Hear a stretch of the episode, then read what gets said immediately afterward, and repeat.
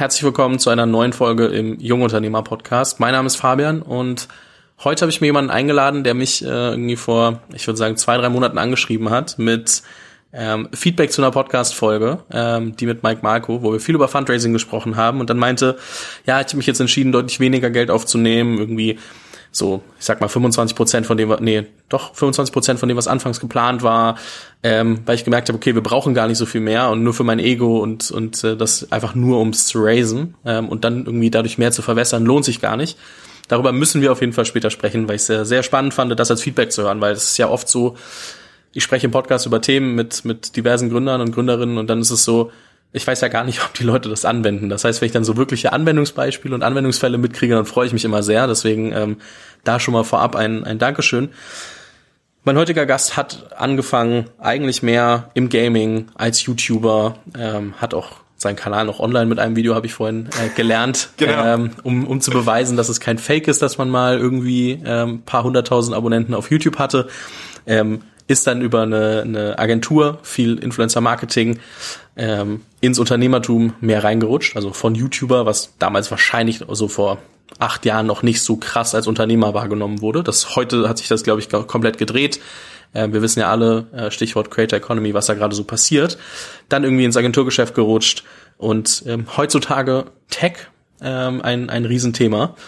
Äh, und äh, was, was bedeutet das alles? Äh, wer sitzt eigentlich hier? Ähm, ich habe mir heute Daniel Koss von Creable eingeladen und äh, mit, mit Creable baut ihr Tools für Creator und Manager, um quasi so ein bisschen, nicht ein bisschen, aber so, ich sag jetzt mal Shopify für Creator zu bauen, so dieses, okay, ich möchte mein ähm, Business managen können, aber gerade habe ich irgendwie 100 Tools als Creator. Ich meine, ich kenne das als Podcaster ganz gut.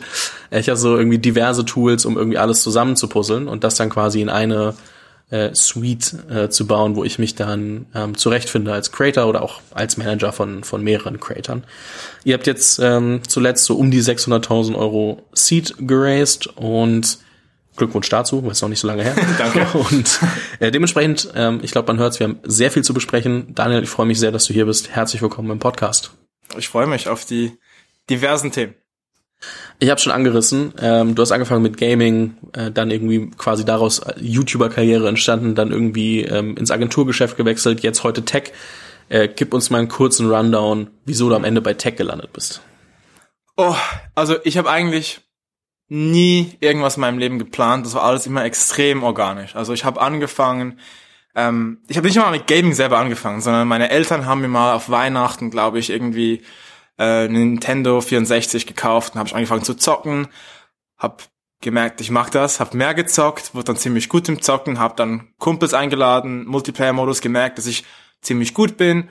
Dachte einfach, das ist, weil ich mehr zock als sie, aber hab dann gemerkt, ich habe irgendwie so, ich habe eine Tendenz, Dinge zwanghaft zu machen. Wenn ich was mache, dann mache ich es entweder, ich bin entweder komplett desinteressiert und unfokussiert oder ich bin so ein kompletter Nerd und brenne dafür und bin, also ich bin die Person auf einer Party, die so besessen ist von dem Thema, dass niemand mehr mit mir Bock hat zu reden. Alle sind so, oh, lass mich in Ruhe, ja, ich hab's jetzt gehört, du redest immer nur über dieses Thema.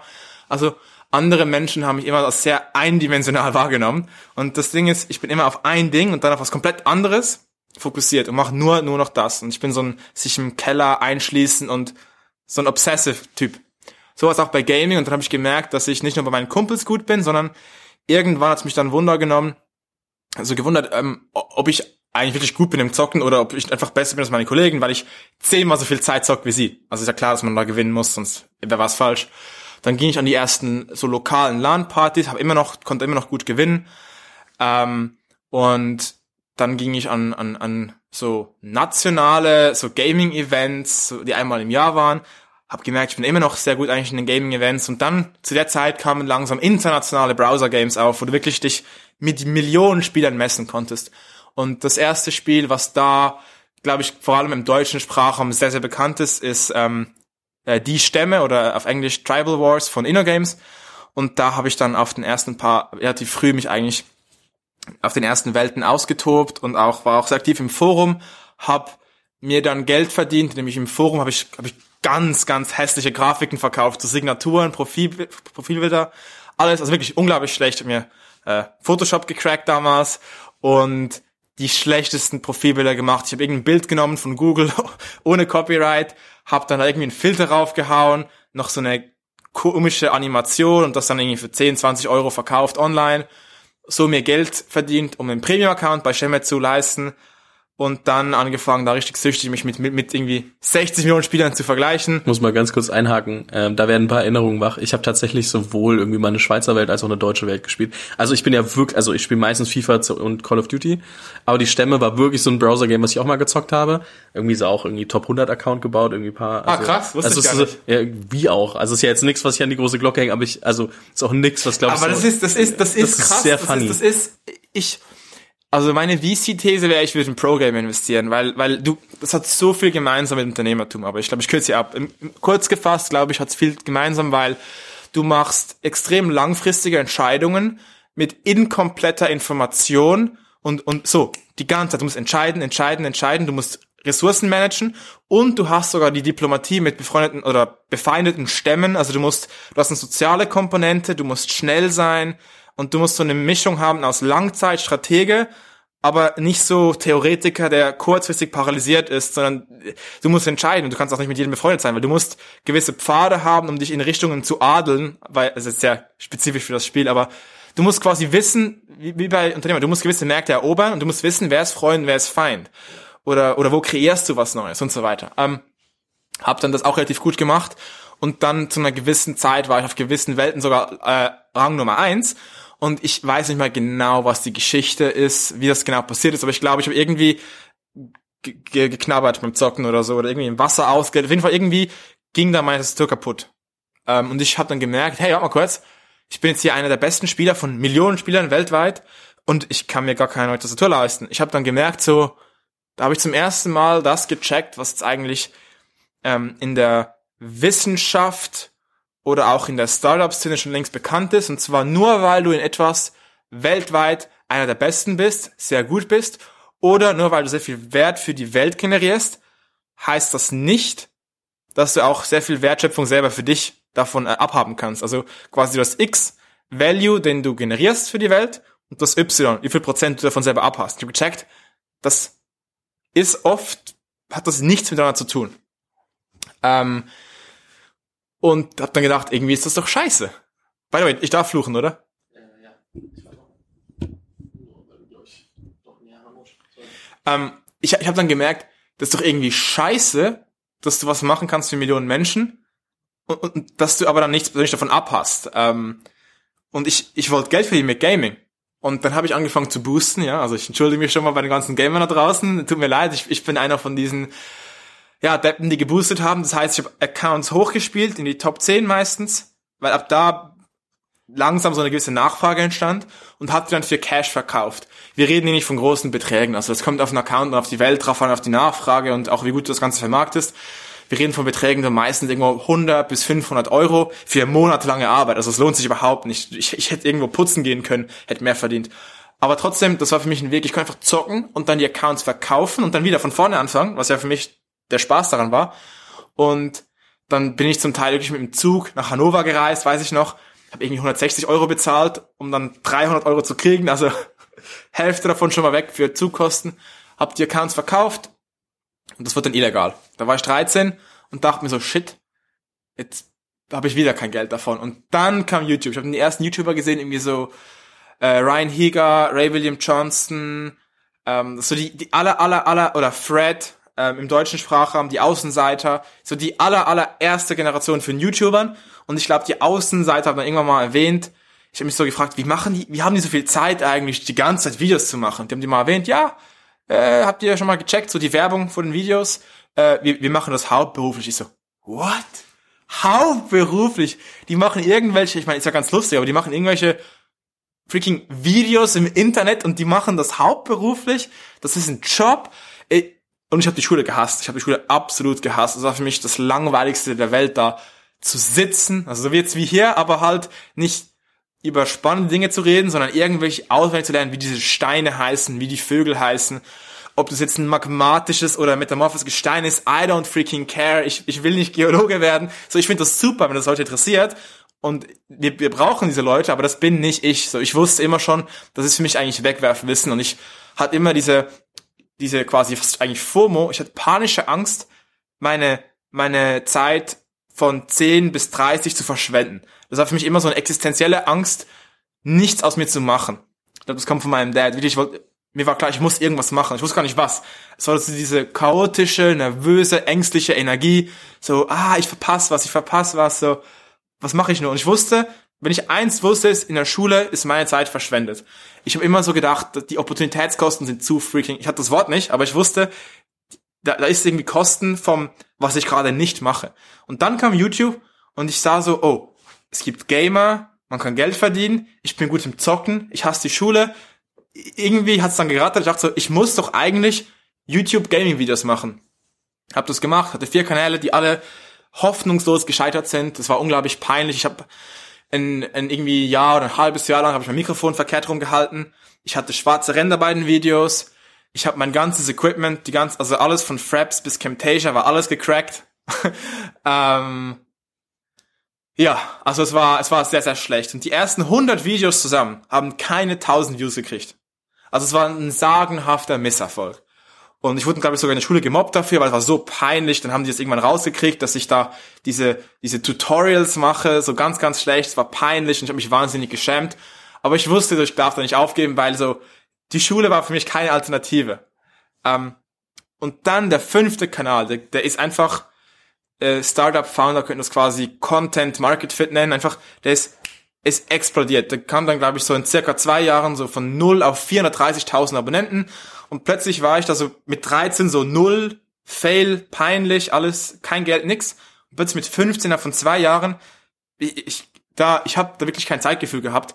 Plötzlich war ich da mit 15, hatte vier Einkommens, äh, vier Erlösströme, ich hatte ähm, YouTube AdSense Revenue, ich hatte Brand Deals, ich hatte dann noch Affiliate-Links eigentlich noch. Dann hatte ich ähm, meinen eigenen Merchandise, den ich verkauft habe, eigene Shirts, Tassen, die ganzen Klassiker. Ähm, und das Beste war eigentlich der fünfte Erlösstrom. Äh, ich hatte einen eigenen Minecraft-Server mit einem ganzen Team und wir haben da Slots verkauft. Äh, da sehe ich sehr, sehr viele Parallelen zu was wir zehn Jahre später sehen in der NFT-Szene, wo du eigentlich quasi eigentlich Status as a Service, wo du zahlst, um irgendwie deinen Namen, irgendwie ein Profilbild zu haben oder solche Geschichten das gab es schon vor zehn Jahren auf den Minecraft-Servern. Da haben Leute zum Teil 10 bis 30 Euro, oder 29 Euro, gutes Pricing, äh, bezahlt, um einfach ihren Namen auf einem Minecraft-Server in einer gewissen Farbe zu haben, die sagt, hey, ich bin VIP, ich bin quasi ein Sponsor vom Server. So ein bisschen an Discord, wo du auch so mit einem Premium-Modell ja. irgendwie einen Banner hinten dran hast. Ja, ganz genau. So. Ja, und das musst du dir überlegen, wenn du da stundenlang verbringst, jeden, jeden Tag, eigentlich ein guter Return Investment, weil es gibt dir, also die ganzen Gamer, du als Gamer, du verstehst das sofort. Ich kenne keinen Gamer, der, der Skins, NFTs, der das nicht versteht. Vielleicht sagst du, ich kaufe keine Skins, finde ich Blödsinn oder so, aber du verstehst das Modell, du verstehst, warum andere es machen. Also äh, man sagt ja auch oft, viele Innovationen kommen aus der Gaming oder der Adult Industry, weil das sind die beiden Geschäfts, äh, die, die beiden Internet nativen ähm, Bereiche, in denen du schon immer sehr, sehr viel Nachfrage hattest, sehr, sehr viel Interesse hattest, also eigentlich Unterhaltung und, und quasi Pornografie oder wie auch immer du das schön nennen willst. Ähm, das sind Grundbedürfnisse. Viele Leute wollen da reingehen oder, oder konsumieren, aber du hast die Probleme, wie monetarisiere ich? Und dieser, dieser hohe Nachfrage, aber das Problem, wie du da, wie du das quasi nachhaltig machst, das ist quasi so ein bisschen zur Not frisst Teufel fliegen. Das zwingt dich, kreativ zu sein und neue Modelle dir auszudenken. Und Minecraft-Server waren so in der, das habe ich einfach kopiert, das war nicht meine Idee. Also ein Kumpel von mir, Gomme, Gomme HD, hat das wahnsinnig gut gemacht, aber auch er war, glaube ich, inspiriert vom Hypixel-Server. Da waren, also einfach kurz, um da ein bisschen Zahlen zu nennen, da, da waren hunderttausende Spiele, da waren tausende Premium-Subscriber, die haben nie im Monat 29 Euro bezahlt. Ich glaube, das war sogar schon vor Netflix. Also dieses Subscription-Modell war ganz, ganz groß. Und dann kam ich, und ich habe da zum Teil, es kam auf die einzelnen Monate davon. Es gab Monate, da habe ich 5.000 Euro gemacht. Es gab auch Monate, da habe ich 15.000 Euro gemacht, mit 15. Und dann gehe ich zurück in die Schule. Und das ist sehr eine arrogante Haltung, die ich heute nicht mehr habe. Aber damals habe ich gedacht, so, hey, ich habe jetzt gerade irgendwie 15.000 Euro gemacht in einem Monat. Ich, ich weiß doch irgendwie besser, wie man Geld verdient, als mein Wirtschaftslehrer. Und da war ich so total überheblich. Ähm, dachte mir so, was wollen die mir eigentlich beibringen? Ich, ich, Bei mir läuft's doch schon. Warum würde ich jetzt, ich bin 15, warum würde ich jetzt bis 24, warum will ich im Prinzip noch eine Dekade in die Schule gehen, kein Geld verdienen, keinen Spaß haben und den und nach der Uni einen Job nehmen, bei dem ich weniger verdiene, als ich jetzt schon habe, mit tausendmal mehr Spaß. Und an dem Punkt, wo ich dann fertig bin mit der Uni, bin ich eh schon Self-Made-Millionär. Das war so mein Mindset damals. Äh, nicht komplett falsch, aber natürlich sehr arrogant und das hat mich dann später noch äh, eingeholt ähm, in diversen Gesprächen. Ähm, aber ja. Hast du das an YouTube gemacht?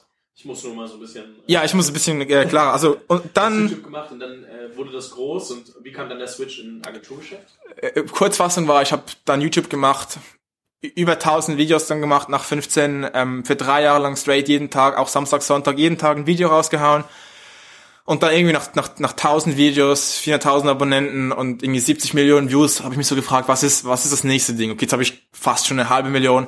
Okay, als nächstes kommt eine Million, dann hm, zwei Millionen. Ich, ich hatte noch so ein paar Metriken. Ich hätte, klar, ich hätte gern die eine Million noch wegen dem YouTube Play Button noch kurz die eine Million gemacht, aber ich habe dann gemerkt, so ist es, will ich YouTuber sein? Meine Audience war sehr klar. Es waren 90% Männer, 13 bis 18 Gaming interessiert. Und die ganzen Stereotypen, mit denen wir zu kämpfen hatten, auf der, von RTL und so weiter, auf der Gamescom, dass wieder alles so bisschen dick, dass wir stinken und so weiter. Bei mir persönlich, das, das war wahr. Also ich, ich war ein stinkender kleiner Nerd mit schlechter Körperhygiene, der den ganzen Tag in seinem Zimmer sitzt. Also das waren, ich habe dann gemerkt, so, hm, irgendwie möchte ich was ändern. Ich möchte irgendwie so mehr aus mir machen. Ich möchte auch ein bisschen auf meine Ernährung achten. Ich möchte vielleicht was machen auch für die Gesellschaft.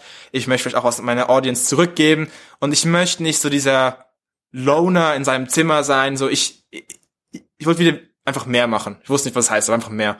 Und dann habe ich gemerkt, dass ich eigentlich bei fünf Managements eigentlich nie so richtig, also bei MCNs, Multichannel Networks, ist quasi das, was ein Label in der Musikbranche war für die Musiker, war ein MCN für YouTuber. Und ich habe gemerkt, dass ich da eigentlich nie richtig happy war und nie das Gefühl hatte, dass diese, diese Managements eigentlich wirklich so für Creator gedacht waren. Weil da waren dann Leute, die selber nie ein Medienformat oder Kanal groß gemacht haben. Ich hab mir so, was wollen die mir sagen? So, die wissen doch nicht, was da abgeht bei mir. Also, wie, wie will der mir Tipps geben, wenn der selber keine 1000 Follower hat? So. Ähm, und habe dann einfach mit 18 auch wieder in dieser Selbstüberschätzung gedacht, weißt du was, ich mache einfach eine eigene Company, bin endlich 18, jetzt darf ich legal gründen. Ich mache kurz eine AG in der Schweiz, investiere mein YouTube Money für die Gründung ähm, und wir, ich, wir machen Management von Creators für Creator.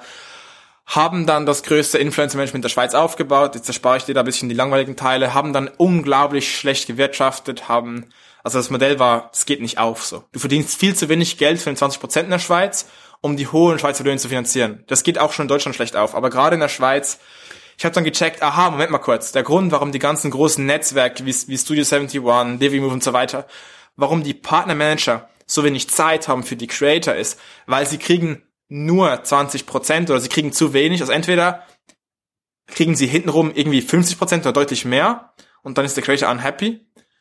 Oder sie müssen einfach gefühlt zum Teil bis zu 40 Creator betreuen. Und da kannst du überlegen, dann bleibt rein mathematisch in einer 40-Stunden-Woche, dann bleibt genau eine Stunde pro Creator pro Woche. Und dann schreibst du kurz, hey, wie geht's, was, was, was, was läuft, wie geht's dir und so weiter.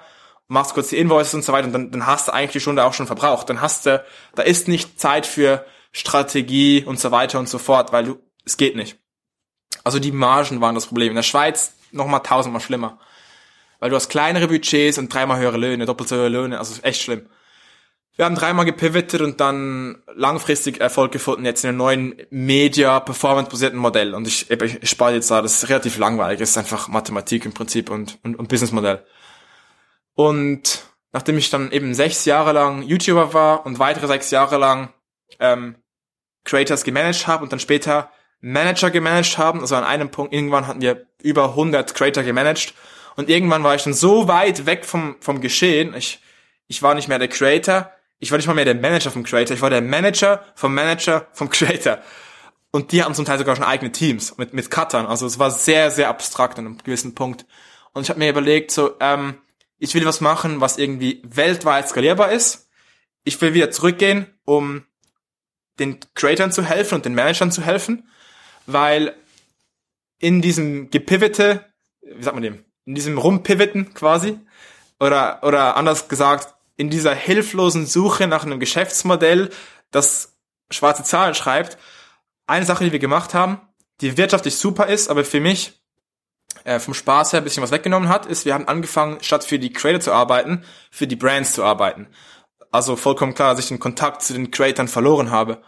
Und ich habe bei, bei Creable, was literally steht für Enable to Create, und wir haben da auch eine sehr simple Mission. Äh, wir wollen Individuen äh, quasi enablen zu kreieren. Sehr, sehr simpel, ich weiß. Ähm, aber wir wollen jetzt eigentlich Tools bauen, um den Creators und eben auch den Managern, ganz, ganz wichtig, also wir, wir wollen nicht die Manager ersetzen, sondern wir wollen denen eigentlich mächtige Software zur Hand geben, weil dieses Problem, was ich damals gecheckt habe, ist, die Marge ist das Problem. Ich dachte nämlich als YouTuber, in meiner simplen Welt war es relativ simpel, Manager macht zu wenig, Manager böse. Ich Creator, ich lieb, ich gut, ich kreativ, ich bin ein armer, brotloser Künstler.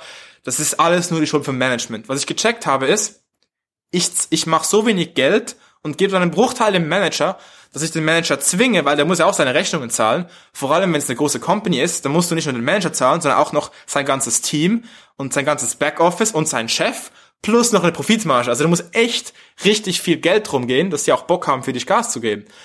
Und wenn du die ganzen Leistungen von denen willst, aber so wenig ab, abgeben willst, das geht nicht auf. Und ich habe jetzt fundamental gecheckt, das Problem ist, dass gewisse idiotische Services die ich als Creator abgeben möchte, zum Beispiel Rechnungen schicken oder Payment Reminders schicken oder meine Insights als Screenshots den Werbekunden rüber schicken. Das sind alles Dinge, die sind unglaublich leicht zu automatisieren. Die brauchen keine Fachkompetenz. Die will nicht einmal der Mensch selber machen. Ich als Künstler schon gar nicht. Die sind aber geschäftsrelevant. Du kannst sie nicht ersetzen. Also warum macht das eigentlich bis heute keine Software? Und ich denke, der Grund dafür ist, dass die ganzen, es gibt 10.000 Influencer-Marktplätze, die mittlerweile eigentlich alle gecheckt haben, dass es so hochgradig komplex ist, dass sie effektiv nicht mehr Software sind, sondern es sind eigentlich Managed Services. Die, das sind eigentlich Agenturen, die sich clever als Tech-Companies verkaufen, ein bisschen böse gesagt. Und ich glaube, jeder Agentur-CEO würde mir da still und heimlich äh, zustimmen. Öffentlich können sie das nicht, weil sie ja eigentlich mal, viele davon sind VC finanziert und wollten große Exits haben. Und die, die kriegen halt bekloppte, also echt beschissene, zehnmal kleinere Multiples. Die kriegen dann statt einen 40er Multiple auf Umsatz, kriegen dann ein Vierer Multiple oder Fünfer, Sechser. Das heißt, sie wollen sich natürlich ganz klar als, als Tech, Tech, Tech, Deep Tech verkaufen, aber es sind leider Managed Services.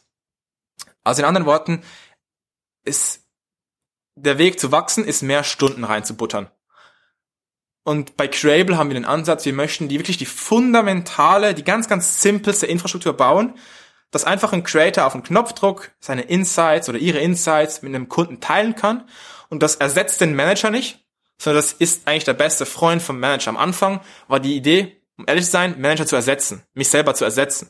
Und dann habe ich gemerkt, dass es da diverse menschliche Komponenten gibt, das Verhandeln, das Beraten, auch, auch quasi ähm, Psychodoktor und so weiter. Die, der Manager macht ganz, ganz viele Rollen, auch das Strategische, die man die wir selber auch in 10, 20 Jahren nicht setzen können und wollen. Und wir haben gemerkt, dass eigentlich die Manager unsere besten Freunde sind. Weil die Manager, ich habe es ja gebaut aus Sicht eines Managers, das sind ganz genau die Leute, die den Nutzen davon verstehen, die selber null Bock haben auf diese be bekloppten Admin-Tasks, die aber die Painpoints im Daily Business machen müssen.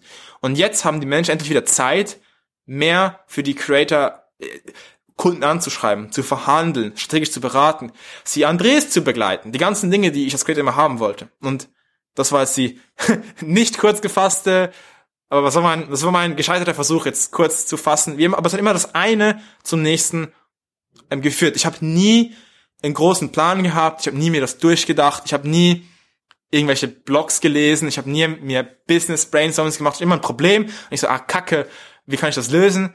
Äh, irgendwie gibt's keine Lösung, mache ich einfach selber. Und auch immer so eine Portion Selbstüberschätzung. Ich dachte so, ah, ich kann YouTuber werden, cool.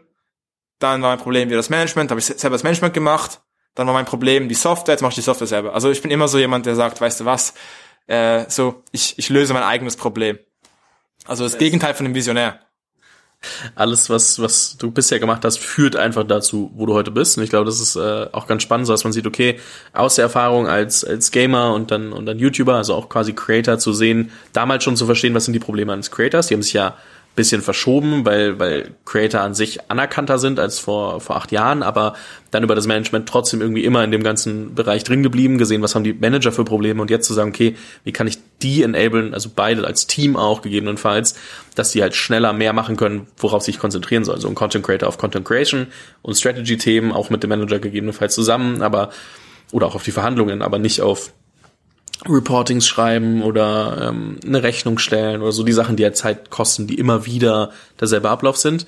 Ich glaube, das ist ganz spannend. Ähm, Gerade weil Creator Economy natürlich sich immer weiterentwickelt. Ne? Wenn wir uns angucken, heutzutage, äh, wenn man von Creator Economy spricht, dann muss man überhaupt mal spezifizieren, von was spricht man eigentlich? Spricht man ja. von einem Streamer? Spricht man von einem Podcaster? Einem YouTuber, einem TikToker, einem Influencer, der über Instagram vielleicht groß geworden ist? Spricht man von trotzdem noch ein Musiker, der irgendwie Artist ist und, und schon immer irgendwie so dieses, ähm, dieses Dasein hatte als äh, vielleicht die famous Leute irgendwie als, als Stars. Aber es gibt halt jetzt auch irgendwie Musiker, die trotzdem irgendwie in die Creator-Schiene reinfallen, ganz normal erstmal, bevor sie diesen riesen Outbreak haben. So, ich glaube, irgendwann die ganz großen Creator werden dann irgendwann so, ich sag, so eine Art von D-Promi oder C-Promi oder E-Promi, wie auch immer man die dann nennen möchte.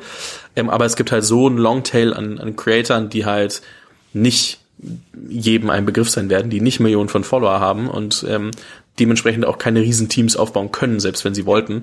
Und ich glaube, diesen Leuten zusätzlich zu auch zu all den Großen, die, die gegebenenfalls sich Zeit sparen können, da wird immer mehr passieren. Ähm, spezialisiert ihr euch auf eine Variante des Creators oder? Wir, wir möchten allen Creatoren helfen. Wir fangen aber ganz klar an bei den Großen, bei den Top-Creatoren. Also wenn aber sind, also ich, wie gesagt, also Creator kann ja YouTuber, Streamer etc. Also nehmt ihr euch da eine Wir fangen an bei, ähm, ich glaube, das spezifischste Wort, damit du direkt weißt, was wir meinen, ist wirklich Influencer.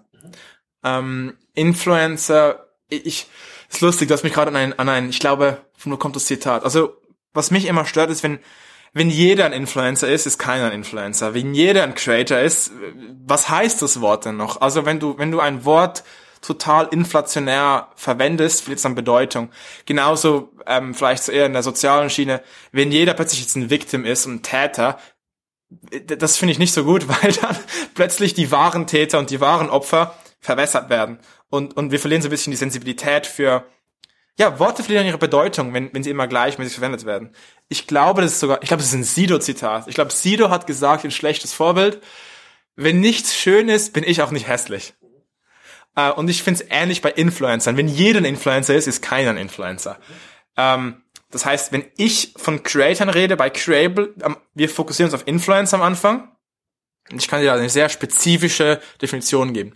Wir fokussieren uns auf das Top 1% von Influencern, das heißt Leute, die mindestens, gerne auch mehr, aber mindestens 150.000, 100, 150.000 Dollar pro Jahr durch Brand Deals verdienen. Das heißt, Du findest sie vor allem auf YouTube, Instagram und TikTok. Sie haben meistens so mindestens 300.000 Abonnenten. Ähm, ihr Haupterlösstrom ist in 80% der Fälle Brand Deals. Und ja, die größten Ahnung hast du auch. Also 150, 100, 150.000. Sehr, sehr spezifisch. Aber wenn ich sage Creator, hast du keine Ahnung, was ich meine. Stimme ich dir vollkommen zu. Gewisse Leute sagen sogar, ein Developer ist ein Creator. Also wirklich jeder ist ein Creator. Könnte man wahrscheinlich sogar noch ausweiten. Ja, ähm, was ich aber spannend finde, ist, dass ja gerade die, die sehr erfolgreichen Creator, also dieses Top 1% oder meinetwegen die Top 0,1%, die ja immer mehr anfangen, auch Brands um sich herum zu bauen. Ne? Also ob es dann ja. Klamotten sind, die dann anfangs natürlich durch sie gepusht werden, aber vielleicht immer weniger auf sie an, äh, angewiesen sein sollen, also nicht mehr typischen Merch. Oder ob sie versuchen, irgendwie andere Brands zu bauen, äh, können auch Tech-Produkte sein, etc. Zählen die dann auch noch rein oder sind die schon einen Schritt zu weit? Die zählen auch rein, ja. Also wir haben einer, einer unserer Angel-Investoren, ähm, ist äh, Savan Kotecha heißt er und der arbeitet mit ganz wirklich mit den weltgrößten Musikern alles von Britney Spears, Justin Bieber, äh, Maroon 5, Usher, äh, Madonna und so weiter. Und, und ein Creator mit, oder eine Musikerin, mit der er sehr viel arbeitet, hat er, glaube ich, über 14 Songs sie geschrieben, ist Ariana Grande, die, die dritt, die, sie hat den drittgrößten Instagram-Account. Und wir sind einfach noch nicht ready für die.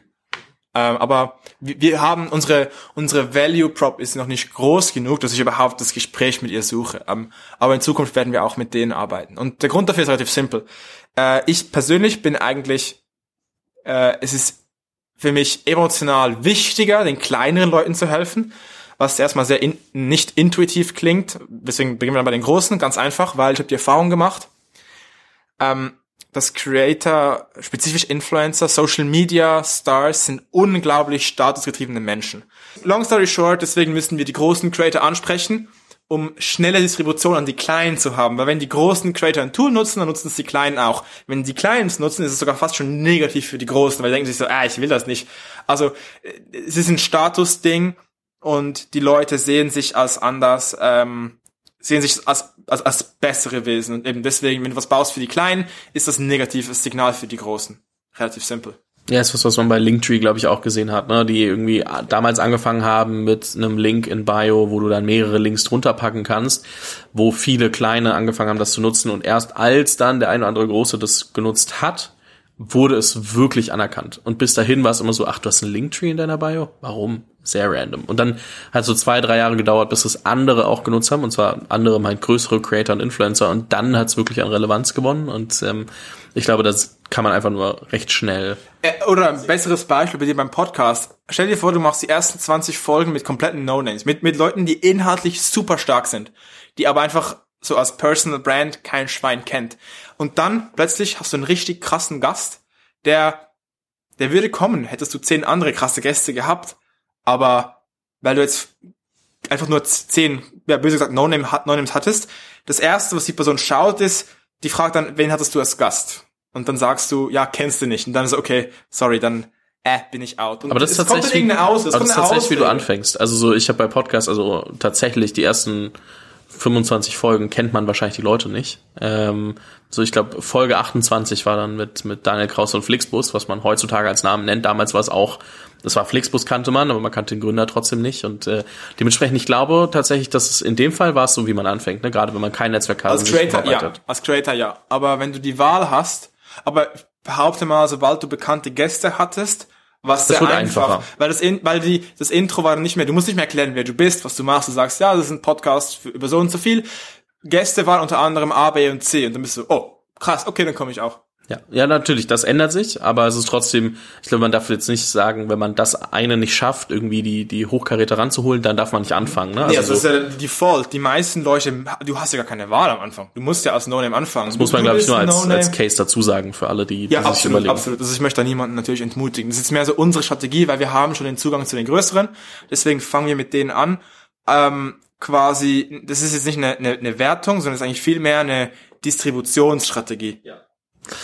Was ich ganz spannend finde, ist, äh, wir haben telefoniert ähm, vor so, ich glaube, vier, sechs Wochen irgendwie und ähm, haben darüber gesprochen, dass ihr euch gerade im Fundraising befindet. Das ist jetzt, wie gesagt, schon durch. Ähm, was du aber gesagt hast, ist, dass du fast ausschließlich in USA gerade dein, de, deine Runde voll machst. Du sitzt aber in der Schweiz. Und ja. wie wir alle wissen, waren die Regeln mit der USA nicht so einfach. So, das heißt, wir müssen mal über eine Sache sprechen. Äh, und zwar, äh, also allgemein Fundraising, äh, klar, aber auch was mich interessiert, ähm, bei dem Thema, was du ja scheinbar sehr global denkst, was auch super smart ist. Und du hast auch gerade schon irgendwie ähm, ein Beispiel genannt für einen, einen der Investoren, die du dann äh, im, im Laufe der Zeit da kennengelernt und, und gewonnen hast.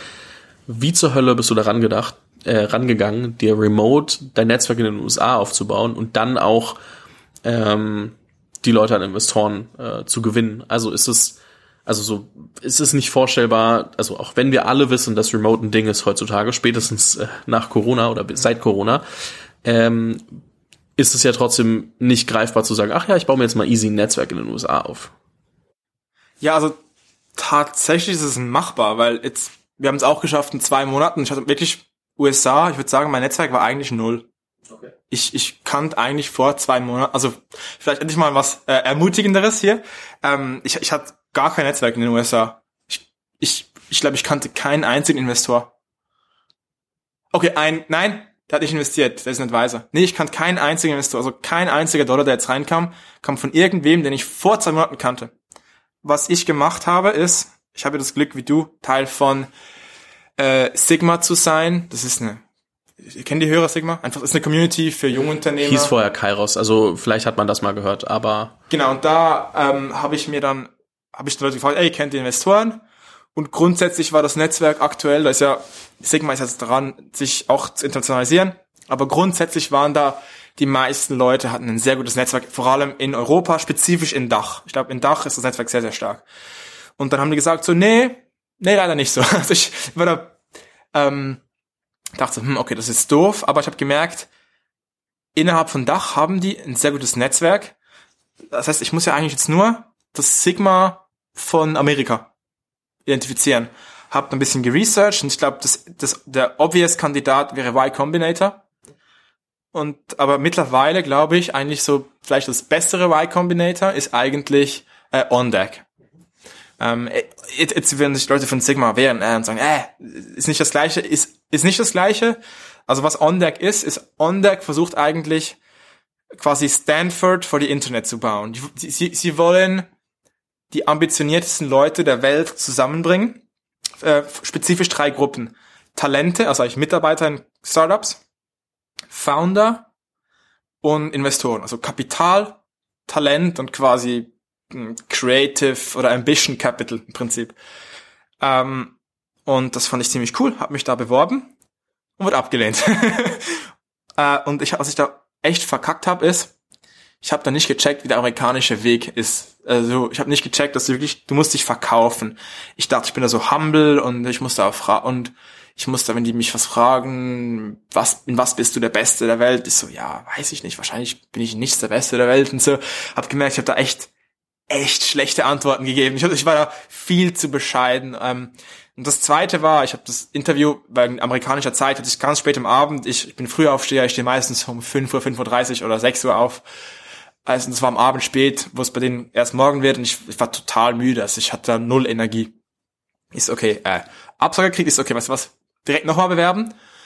Habe mich nochmal beworben und dann wirklich äh, mir, mir Mühe gegeben. Das klingt bekloppt, aber man sollte sich bei solchen Gesprächen Mühe geben, weil in einem Gespräch, eine halben Stunde, entscheiden die quasi über dein Schicksal. Du bist jetzt angenommen oder abgelehnt. Wie so ein Bewerbungsgespräch, aber das ein einziges.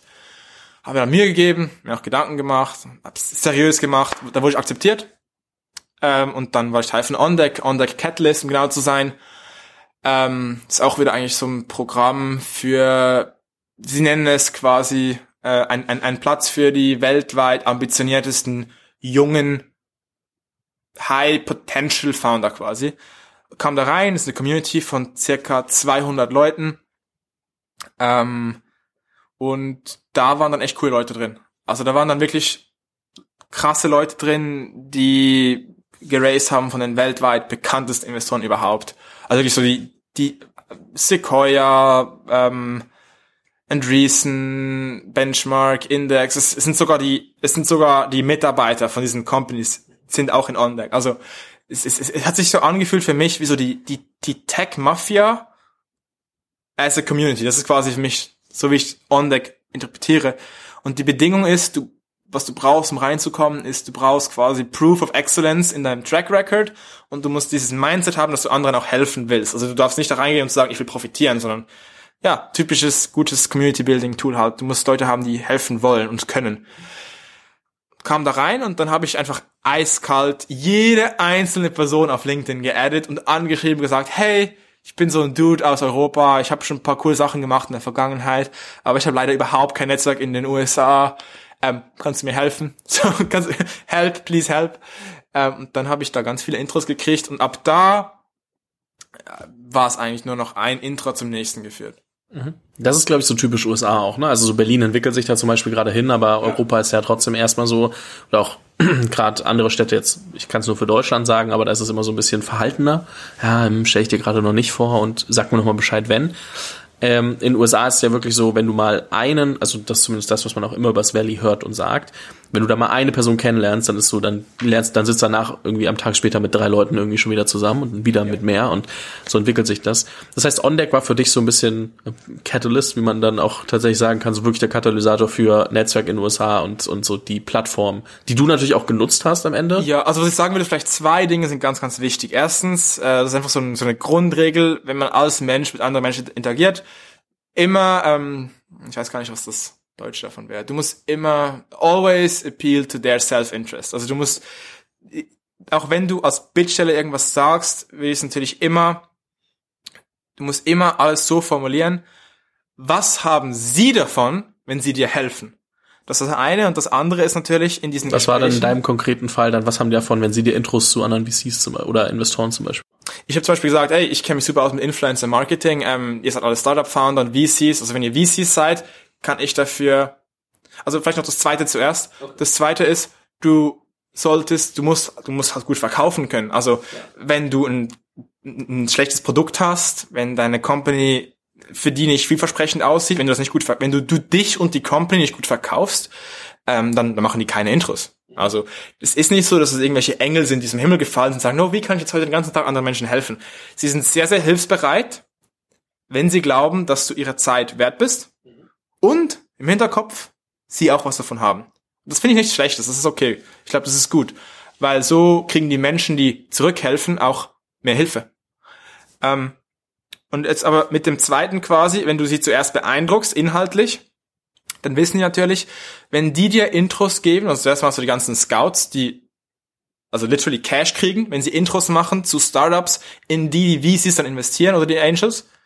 Also die haben direkt ein Financial Incentive, gute Deals zu sourcen. Und wenn der Deal schlecht ist, dann machen die gar kein Intro, weil die wissen, ja, ich krieg nur, wenn es einen Abschluss gibt, einen Deal, also mache ich dann nichts.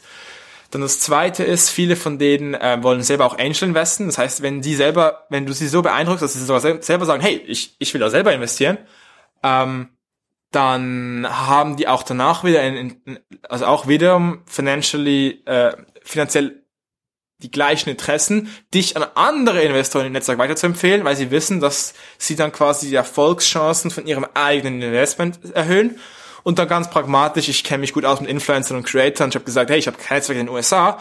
Äh, wenn du, wenn ihr mir ein Netzwerk gebt oder wenn du mir ein Netzwerk gibst äh, in der amerikanischen Creator Economy, Founder, VC, wirklich Creator selber Szene, dann teile ich mein europäisches Netzwerk mit dir. Und das ist ein relativ simpler Trade. Also das Wichtige ist quasi, bevor jetzt alle Founder da losschreiben und einfach auf LinkedIn Leute per DM zuspammen, sagen, hey, ich brauche Hilfe, gib mir Geld und so, ähm, überlegt, was ihr geben könnt. Und nicht und jeder kann was geben. Jeder kann was geben. Im schlimmsten Fall, wenn du kein Netzwerk hast, kein Kapital hast und auch fachlich nichts kannst, ähm, Zeit. Ich, ich bin kein Fan von deiner Zeit traden, weil das ist das Einzige, was wir im Leben haben. Das ist so meine, würde ich sagen, die Basisressource. Aber wenn du nichts anderes hast, dann musst du halt am Anfang Zeit traden. Was du machen kannst, ist tiefe Analysen oder Insights oder Dinge, von denen du weißt, dass andere sich darum kümmern, kannst du da den einfach die nervige Arbeit abnehmen. Zum Beispiel, mach, mach ihnen einen Report. Du willst ein Intro zu einem richtig krassen VC. Warum investierst du nicht einfach jetzt eine Woche und machst einen richtig tiefgehenden Report, machst eine Liste mit allen Startups, source das für sie und machst die ganze Drecksarbeit für sie. Und dann fällst du auf. Das ist sehr, sehr auffällig, weil wer macht das schon? Das ist genau, das ist ja das Prinzip. Wer macht sowas? Nur jemand, der smart genug ist oder crazy genug ist und danach, je, wenn du sowas machst, jeder gibt dir eine halbe Stunde Intro. Und dann Sag mir, du verkackst das dann sogar noch. Dann machst du es halt dreimal. Also du kannst quasi, umso schlechter du bist, umso mehr kannst du das mit einfach purer Ambition und Zeit investieren, wieder wettmachen. Natürlich will ich auch sagen, auch bisschen smart sein und vielleicht versuchen auch überzeugend sein in den Calls und so weiter, aber eben das Schlimmste, was passieren kann, ist, wenn du absolut untalentiert bist und nichts kannst, dass du einfach ein bisschen länger brauchst als andere. Aber jeder hat da einen selber formbaren Weg, glaube ich. Ja, sehr, sehr spannend. Also einmal das, äh, der Value Add super wichtig. Ähm, ich meine, ich äh, kriege das ja selber immer mit, sowohl wenn Anfragen mich erreichen, als auch wenn ich andere Leute irgendwie äh, was frage und, und versuche irgendwie Dinge in die Wege zu leiten ähm, und irgendwo zu helfen. Ähm, der Value Add ein Riesenthema, nicht nur in den USA. Das ist, das gilt wirklich überall. Ähm, ich glaube schon, dass man in den USA sich noch mal einen Tick krasser verkaufen muss. In Deutschland, wenn du da irgendwie ja. zu sehr auf die auf die Kacke haust, auf gut Deutsch, dann äh, hast du, glaube ich, äh, ganz schnell dieses was will der eigentlich von mir? Das ist ja. so ein Angeber etc. Da musst du, glaube ich, ein bisschen unterscheiden, in welchem Ökosystem du dich befindest. Aber das meintest du ja auch, dass du erst lernen musstest, dass du bei OnDeck zum Beispiel halt dich ganz anders bewerben musst, als wenn du dich bei einem äh, deutschen oder, oder europäischen Programm irgendwo bewerben würdest. Mhm. OnDeck verlinke ich übrigens in der Beschreibung. Habe ich in letzter Zeit viel drüber gehört, ohne mich damit äh, genug auseinandergesetzt zu haben, aber scheint äh, bei sehr vielen Leuten sehr gut anzukommen. Ja, also kann ich nur wärmstens empfehlen. Ist Echt, also ich, ich, ich, ich habe kein schlechtes Wort darüber. Okay, spannend. Was, ähm, also der Catalyst, ganz kurz einfach mal, ähm, ich habe noch andere Themen, die ich fragen werde, aber äh, kurz mal zum Catalyst, was kann man sich darunter vorstellen? Äh, es ist, ein, es ist ein acht Wochen Programm. Du hast eine exklusive Slack-Gruppe mit den selektierten Leuten. Also ich glaube, da bewerben, also ich, ich denke circa mh, mm, ein Prozent der Bewerber kommt rein und die Bewerber sind meistens schon ähm, sehr ambitionierte Unternehmer, Unternehmerinnen. Und dann kommt ein Prozent davon rein, kommt in eine Slack-Gruppe. Und dann ist ein acht Wochen Programm, ein, ein remote digitales Programm. Schon sehr Amerika-lastig, also das sehr, sehr viel Miami, sehr, sehr viel New York, sehr, sehr viel äh, LA natürlich, äh, San Francisco, sehr, sehr viel Silicon Valley, New York vor allem. Ähm, aber auch Afrika, bisschen Asien, Europa, Südamerika, also schon bunter Mix. Vielleicht, vielleicht 30 Prozent USA. Und die haben halt Top Connections. Ähm, und dann kriegst du da diverse Kurse. Ähm, je nach Programm, also es gibt ein Media-Programm, es gibt ein Catalyst, ist ebenso für junge Unternehmer, so Fundraising und so weiter. Ähm, einfach zu, zu, eigentlich so ein bisschen wie Y Combinator. Die, die ge geben dann halt diverse Programme, auch Q&A-Sessions mit, mit Top-Leuten, kriegst dann Kontakte. Aber das Wertvollste für mich, ähm, für mich waren weniger die Programme selber wertvoll. Was für mich sehr wertvoll war, ist wirklich der Austausch mit den anderen Kandidaten im Netzwerk, weil ich muss es ja so überlegen. Stell dir einfach äh, vor, du wärst quasi geklont worden und der, eine Fabian wäre sein Leben lang, hätte das gleiche gemacht wie du, aber einfach in Amerika. Und jetzt, wenn du nach Amerika willst oder er nach Europa, wie easy ist das denn, euch zu helfen? Also ist jemand in der gleichen Lage wie dir mit dem umgekehrten Need. Es ist so ein obvious Trade. Es, es kostet beide nichts. Es gibt keinen Grund, das nicht zu machen. Also es ist so, sind so starke Incentives zwischen Foundern in, in angrenzenden, nicht kompetitiven Bereichen einander zu helfen, dass, und dann sind es noch nette, dann sind es noch Menschen, die in der Lage sind, dass sie A helfen können und B helfen wollen, weil das ist war das Selektionskriterium. Also da, da entsteht dann, es ist echt schwer, wenn du zehn Calls machst mit Leuten, dass dann nicht signifikant wirklich auch Value für beide Seiten, also für alle Leute involviert entsteht. Nicht jeder Call resultiert direkt in einem Business Outcome, aber du hörst dann halt, ey, der braucht gerade Developer, der braucht gerade Designer, ich brauche Investoren-Updates, ähm, jetzt kenne ich die ganzen Investoren in dem Bereich, der gibt mir ein Intro. Es, es, es macht so viel, es hat so viele obvious Netzwerkeffekte. Ich glaube, was du sagst, ist aber auch so eine Grundsatzsache. Oft ähm, Programme, ähm, Netzwerke etc., die auch Content bieten zum Beispiel. Oft sind dann die anderen Leute nochmal das, weil die ja Peers sind, also auf der ähnlichen Ebene, ähm, spannend, sich damit zu vernetzen, weil Content, also Content findest du halt online inzwischen auch immer wieder und das meiste ist eine Aufzeichnung am Ende und du kriegst es irgendwo wieder und eine Antwort auf eine Frage kann dir auch jemand anders liefern, aber so dieses, das, die Leute kennenzulernen und sich selbst die Mühe zu machen und zu verstehen, wer ist eigentlich Teil des Programms, ist ein Riesenthema, also nicht Programm, sondern des Netzwerks eigentlich, um dann zu schauen, okay, was kann da entstehen, ist meistens ähm, deutlich nachhaltiger, als sich jetzt nur auf den Content zu fokussieren. Und ähm, das muss man, glaube ich, also unbedingt ehrlich, dazu sagen. Wenn wir ganz ehrlich sind, neun, das wird jetzt On-Deck, wir vielleicht weniger hören wollen. Aber wenn wir ganz ehrlich sind, ich würde sagen, 95 Prozent der Leute, die da reinkommen, vielleicht sogar 100%, Prozent, sehen selber wiederum den größten Mehrwert, wirklich 99 Prozent des Mehrwerts, ist es Teil dieser Community zu sein. Also einerseits wirklich, du kriegst so Signaling-mäßig, kriegst du halt, kannst du sagen, dass du bei On-Deck bist das ist ein sehr, sehr starker Indikator für VCs wiederum. Ähm, dann ist, ist einfach so, ist so ein kleiner Indikator für Exzellenz. Und zwar so positiv some, like, win and help win mentality Indikator. Das heißt, Leute, du hast dann auch das ganze Netzwerk, du hast da zwei, also vielleicht zwei spezifische Programme, die großen Mehrwert geboten haben. Das eine war wirklich FAQs mit großen VCs und zum Teil waren da schon gute Programme dabei. Ähm, aber das könntest du auch gratis auf YouTube schauen, wenn wir ehrlich sind. Die, die, die gleichen Antworten, die gleichen Insights. Der einzige Unterschied ist, dass du selber noch eine Frage stellen kannst, was man oft nicht macht, weil man sich nicht traut und denkt, oh, ich habe eh nur eine dumme Frage. Ja, aber die Fragen, sind wir ehrlich, die Fragen, die der Founder stellen, die stellen andere Founder genau gleich. Also jeder Founder stellt die Frage, oh, was sind aktuelle Terms, worauf muss ich achten, welchen Tipp würdest du dir selber geben, wenn du nochmal 20 wärst? Also wir Menschen sind da nicht so einzigartig in diesen FAQ-Sessions, dass die Fragen, die, die, dass wir so unglaublich geniale Fragen haben, die nicht schon 20 andere sowieso haben. Und dann hast du noch ein Ranking-System, dass die guten Fragen hochgerankt werden. Am Ende sind es die genau gleichen Fragen. Also da bin ich ein bisschen ja, das kannst du auf YouTube machen. Das Coole ist aber wirklich, dass du quasi sagen kannst, dass du ausgewählt wurdest und dass du eine, eine Datenbank hast an exzellenten Leuten, die quasi für dich ausgewählt wurde und, und quasi, ja, du weißt halt, dass die Leute cool sind. Also. Lass uns mal gleich einen Tick wieder, wieder reinspringen ins Thema zu Finanzierung zurück, weil OnDeck ja da ein ja. riesen, riesen Part war. Und wir haben jetzt mitbekommen, OnDeck ist mega dafür verantwortlich, also das Netzwerk von OnDeck oder durch OnDeck ist ähm, sehr dafür verantwortlich, dass du auch in den USA so schneller reingekommen bist und nicht von null auf jeden anschreiben musstest, sondern auch so eine Gemeinsamkeit hattest direkt mit den anderen OnDeck Fellows oder, oder Teilnehmern aus dem Netzwerk und sagen konntest, konntest okay, hey, lass uns doch mal sprechen oder kennt ihr jemanden etc. Ähm, dann haben wir ja immer noch das Thema der Finanzierungsrunde, ne, wo man sagt, okay, äh, einmal Terms ist ein Riesenthema, wo ihr ja ein bisschen was anders gemacht habt. Also du hast mir vorhin mal grob vorgerechnet, ähm, äh, so was du so an, an Verwässerung im Vergleich zu einer Durchschnitts-Seed-Runde äh, hast. Du hast dann irgendwie, das heißt, das ist die Frage, so wie hab, bist du an die Finanzierung rangegangen, sowohl Bewertung als auch etc. Was hast du dir gedacht? Wie hast du deine Finanzierung gemacht? Gerade auch, wie einfach ist es, Investoren aus den USA zu nehmen? So Frage eins Und Frage zwei danach, ähm, so wie hast du dann die Investoren eigentlich ausgewählt? Aber lass uns mal mit, mit Terms etc. anfangen. Wie bist du vorgegangen? Ähm, so ist es einfach, äh, Investoren aus den USA zu nehmen? Man muss sagen, ihr seid eine Schweizer Firma und keine deutsche, das heißt, kann sich dann trotzdem im Detail nochmal unterscheiden.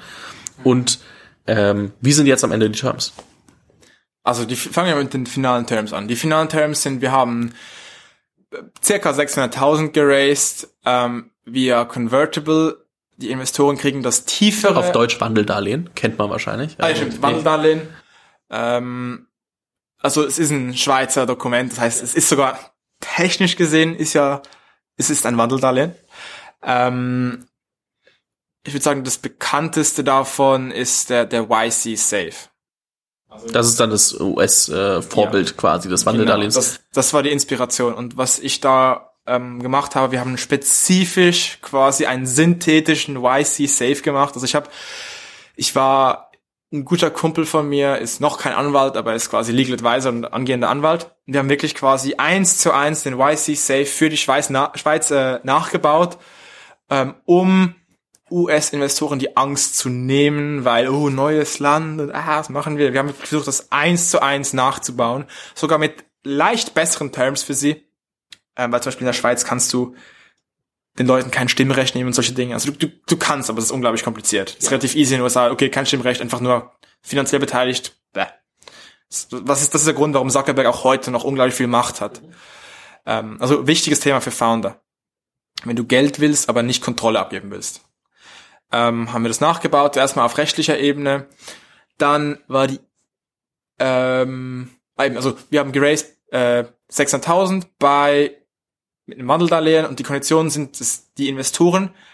Die Wandlung findet statt beim tieferen, also bei der, beim besseren für die Investoren, entweder ein 10% Discount auf die nächste Runde, also sagen wir, es wäre eine 10 Millionen äh, Valuation dann in der nächsten Runde, dann kriegen die, können die bei einer 9 Millionen Valuation einsteigen, oder bei einem Cap, also einem, einer Ober-, einer Maximalgrenze von 20 Millionen.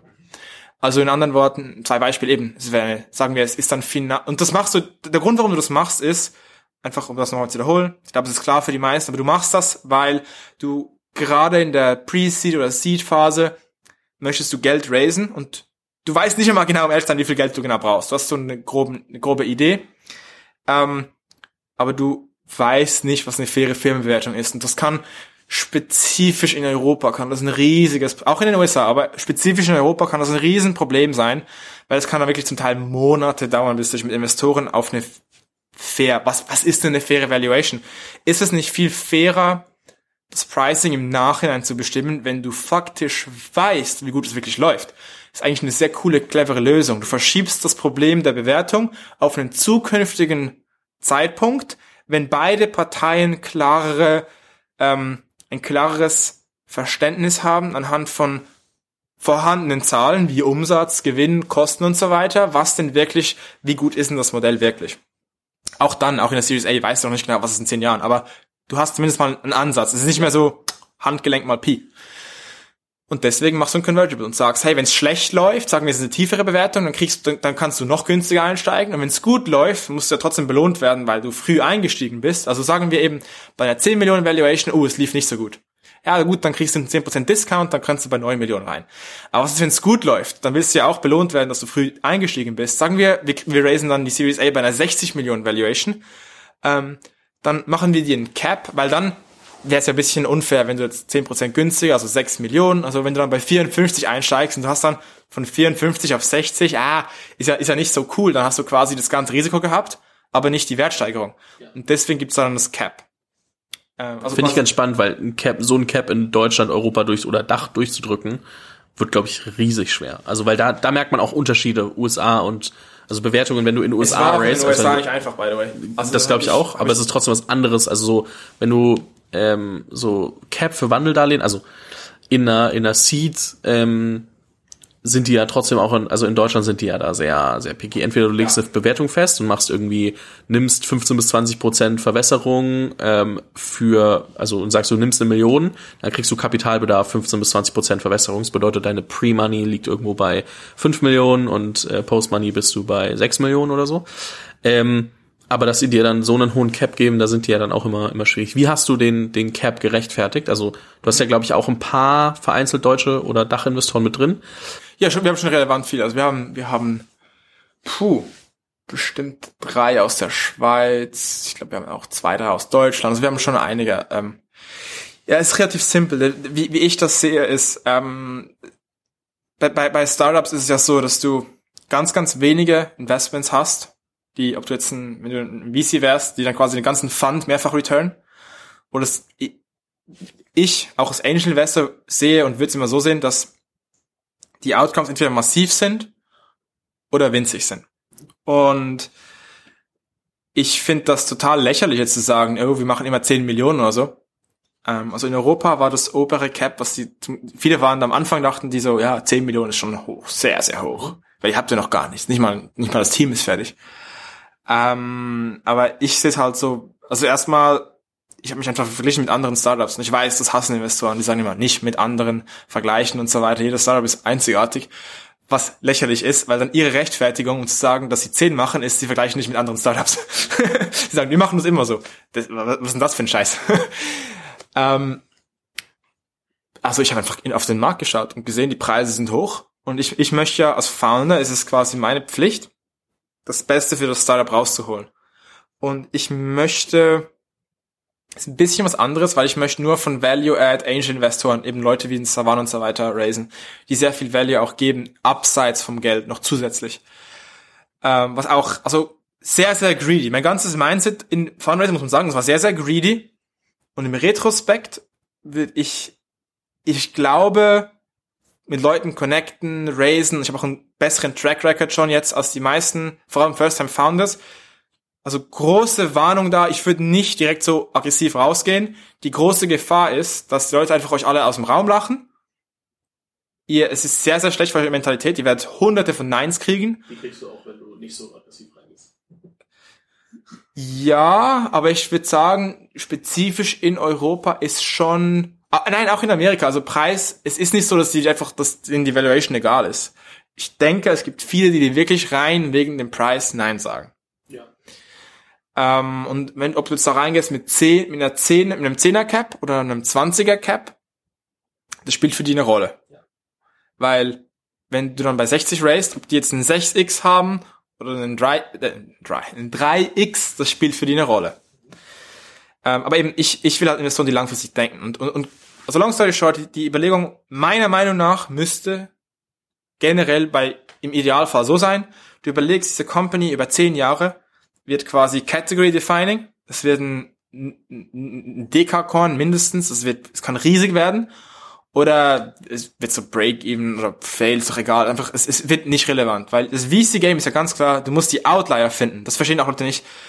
VC es, das Name of the Game ist die Outlier zu finden. Es geht nicht darum zu diversifizieren. Es ist das Gegenteil von quasi Risiken minimieren. Weil wenn du Risiken minimierst, per Definition, dann, dann, dann ähm, willst du, versuchst du, das versucht ja auch ein Risk Manager, der versucht die Outlier, sich gegen die Outlier-Events, gegen Black Swan-Events abzusichern. Wenn du das machst, das VC, ist eine Garantie für schlechtere Returns, weil du dann die ganzen Top Sachen. Du verpasst, du verpasst dann die Airbnbs, die Ubers, die Coinbase, die Facebooks dieser Welt. Ähm, die, das ist historisch so klar dokumentiert, die haben immer schon so teuer ausgesehen. Und ich habe einfach überlegt, hey, die Valuations, die aggressiven Valuations sind momentan bei 20, zum Teil sogar noch höher. Ich habe schon YC Companies gesehen, die haben schon 40er, 60er Caps vor Produkt, also echt crazy. Aber ich würde sagen, so 20 ist immer noch so Top 1% wahrscheinlich, sehr, sehr hoch. Ähm, und ich habe uns verglichen mit denen und das Potenzial und auch Ambitionen und so weiter. Ich dachte, ich, ich finde das fair und habe gedacht, weißt du was, wenn der Markt so ist, wir, wir können da raisen, wir werden da raisen. Und entweder wird es ein Fail, dann ist es bei null, genau bei allen anderen, dann ist, dann ist doch egal, ob du ein 10er Cap hast oder ein 20er Cap, ähm, dann geht's eh zu null. Oder es wird riesig und dann ist es ist viel zu billig. Das ist auch meine These bei Startups. Also was heißt These? Das ist mathematisch ganz klar. Startup-Investments sind entweder viel zu teuer, wenn sie, wenn sie pleite gehen, oder sind viel zu günstig. Und wenn du, wenn es eine Milliarden-Company wird, dann ist dann nicht die Frage, habe ich jetzt bei einem 10er Cap oder bei einem 20er Cap investiert, sondern die Frage ist, ist es erfolgreich, habe ich, hab ich investiert oder nicht? Und ich glaube, es ist auch ein guter Weg, quasi wirklich nur Conviction-Investoren zu haben. Weil die, die sich überzeugt sind, das wird riesig, denen ist das, klar, die, die, die sind happy, wenn die einen 15er Cap kriegen, oder einen 10er oder 12er Cap. Die, die, die, es ist nicht so, dass sie nicht ein bisschen verhandeln oder so. Aber am Ende des Tages, wenn sie wissen, wenn sie glauben, du wirst erfolgreich, und sie wissen, du wirst das Geld sowieso raisen, wenn sie das Ticket nicht schreiben, dann schreibt es ein anderer, dann investieren sie trotzdem. Ja, viele Punkte. Also du diversifizierst schon als, als VC oder Angel, aber halt am besten in die Top 1% oder 0.1% äh, Companies. Also so, du diversifizierst schon, aber in Companies, wo du denkst, sie werden Unicorns, weil du einfach weißt, okay, also und das den, den was du dann machen musst, natürlich so Double Down an die, auf die, die wirklich gut funktionieren. Aber du diversifizierst ja trotzdem. Man sagt ja auch, ein Aber das ist auch Angel wieder umgekehrt, wie so ein typischer Risk Manager. Also ja. zum Beispiel mein Dad war Risk Manager, äh, war der Head of Fund of Funds bei der Credit Suisse. Und was er zum Beispiel gemacht hat und was auch andere Banker machen, ist, wenn, wenn ein Investment viel, viel besser läuft, dann verkaufst du die Gewinner. Du verkaufst, um, um wieder mehr zu diversifizieren, du verkaufst die Gewinner. Ja, das machst du natürlich nicht. Ist aber umgekehrt, was man muss nur, man muss da, nur oder? einmal dazu sagen, dass es eben eigentlich diversifizierst du schon. Man sagt schon 10 bis 20 Investments als Angel musst du, also als Angel zum Beispiel, musst du mindestens leisten können, um auch äh, relevant dafür sorgen zu können, dass ein oder zwei davon auch was ja, also bringen. Also das, das wäre aber danach Ratschlag. das Double Down. Was ich meine ist, in, in Companies zu diversifizieren heißt nicht, dass du immer die mittleren Valuations nimmst. Das, das, das meine ich. Genau, ich wollte nur klarstellen, dass wir da ja. äh, einmal, einmal. Aber klar, also auch da wieder muss man ganz klar natürlich sagen, einfach, dass es nicht falsch rüberkommt. Diversifikation, mathematisch vollkommen klar bewiesen, dass das überlegen ist. Also da gibt's kein Diskutieren. Und dann ähm, der der nächste Punkt, äh, den du angesprochen hast, du meinst, Team ist noch nicht fertig. Und äh, was ich spannend finde, ist, wenn du, du bist mit dem 20er äh, Cap reingegangen und du bist, ähm, glaube ich, sehr bullish, das merkt man, das ist ja auch super. Was hast du denen gesagt, okay, hey, wo steht ihr gerade und wo wollt ihr bei der Series A stehen? Weil was man ja immer wissen muss, ist, man wächst in die Bewertungen ja eh rein. Also es ist ja keine Bewertung, die man einem jetzt immer direkt gibt, weil man sagt, heute ist die Firma so viel wert, sondern weil man glaubt, dahin wächst die in den nächsten Monaten auf jeden Fall. Und ähm, was sind so die Punkte, wo du gesagt hast, okay, hey, das ist das, was wir jetzt mit dem Geld machen? Also weil das ist ja immer so die Frage, ähm, auch äh, daher kam ja auch der Punkt, so wie viel Geld brauchst du wirklich? Du meinst anfangs, ähm, das, was du mir geschrieben hast, du willst zwei Millionen raisen, am Ende habt ihr jetzt so 600k geraced und wahrscheinlich wäre es egal, ob das jetzt 500 oder 800k sind, aber sind halt keine zwei Millionen so. Mhm. Wenn man das mal durchrechnet und man sagt, der 20 Millionen Cap äh, geht durch, dann gebt ihr maximal, was sind das, 2,5 Prozent ab. So. Ja, ähm, 600k bei Ja, also ein bisschen mehr 3%. sind drei Prozent, ja, ja, weil weil du ähm, ja und das sind drei Prozent, wo normalerweise eine, ich sag mal marktüblichere ähm, Verwässerung, die der NBC gibt, irgendwie 15 Prozent sind. Ja. So. Das tiefste, was ich gehört habe, ist 10 Prozent. Die meisten wollen 15 bis zum Teil sogar 25 Prozent. Es kommt auf den VC an und, und deren Investmentstrategie und wie aggressiv die auch sind ähm, und, und wie viel Geld die dir geben. Und ähm, das heißt, was hast du, also einmal, wie hast du für dich entschieden, wie viel Geld brauche ich eigentlich so? Und ähm, ich meine, mit Convertibles könntest du immer nachlegen, das ist natürlich auch das Schöne. Das heißt, wenn du sagst, okay, ich brauche mehr als 600, dann machst du halt eine Million draus. Ist jetzt auch nicht so schwer, das zu erweitern. Ähm, aber wie hast du für dich entschieden, wie viel Geld du brauchst und was hast du den äh, Investoren, also allen Angels gesagt, was, wo kommst du mit dem Geld raus? Also wie viel Geld, also zuerst mal die zwei Millionen am Anfang, die ich mir belegt habe, ist, ähm, ich habe einfach überlegt, was raisen andere? Richtig dumm. Also richtig, richtiger extern getriebener Prozess. So, hm, zwei Millionen. Was funny ist, weil du sagst, okay, bei der Bewertung orientiere ich mich an anderen, aber bei dem anderen halt, also ist so geil, weil es auch, das macht Sinn. Man muss aber sagen, ja, aber man, also, unter, also man das, muss sehr das, das, unterscheiden. Das andere, die, die 20 Millionen, das ist quasi, was Startups aktuell kriegen, äh, das ist quasi, wie, wie der Markt das preist. Da finde ich, macht Sinn, sich am ich weiß, zu orientieren. Ich, ich will nur zeigen, dass es sich auch unterscheidet, so wo man auf andere achten sollte und wo man vielleicht sehr auf sich achten sollte. Der, der Grund, warum ich beim Geld, das wir raisen, nicht, also zuerst auf andere geachtet habe, ist, weil ich ein Idiot bin und ein extern gedacht habe, so ja, das ist ein richtiges äh, Ego äh, getriebenes Denken, so ja, die haben zwei, dann will ich auch zwei. Vielleicht, vielleicht, ich will, ich will drei, ich will mehr. Ähm, und dann was man eigentlich machen sollte, ist, zu, ist so viel zu raisen, wie du wirklich brauchst, vielleicht noch ein bisschen mehr, vielleicht noch ein Sicherheitspolster einplanen. Ein, äh, und wir haben, sehr, wir haben einen sehr, sehr tiefen Burn. Also aktuell haben wir einen Burn von einem Vierer-Team, wo man sagen muss, ich, ich ziehe selber aktuell gar keinen Lohn raus, das heißt Vierer-Team für äh, 12.000 Dollar pro Monat. Also im Prinzip, ich sage immer, wir haben keinen Burn. Du bist quasi 50 Monate durch. Ja. Das sind äh, entspannte vier Jahre. Ja, natürlich werden wir den Burn noch steigern. Ähm, ich will nicht ein Mindset haben. Ich will, ich will nicht Leute aus dem Silicon Valley finanzieren, bei denen erstmal 100.000 im Jahr in die Miete geht. Ähm, das ist quasi die, das Fixed Level, auf dem du anfängst. Ich, ich habe auch in OnDeck, da habe ich mit Leuten geredet, also das, das sind wirklich junge Leute, die verdienen ein paar hunderttausend im Jahr, einfach wegen ihrem Standort. Und die sind, die sind ja echt, die sind super. Aber meine, glaube ich, nicht ganz so gewagte These ist, dass du genauso talentierte Leute findest in Indien, in Pakistan, in Bangladesch, in Indonesien. Leute, die lustigerweise sogar näher in deiner Zeitzone sind. Oder Fun Fact, Nigeria ist in der genau gleichen Zeitzone wie die Schweiz oder wie Deutschland. Ja. Also du hast da einige objektive Vorteile. Du hast paar tausend Dollar pro Monat Löhne. Äh, und also du, in anderen Worten, du kannst denen das Dreifache von ihrem Marktstandard zahlen. Die sind super happy. Du, du sparst deutlich an Kosten. Es ist Win-Win.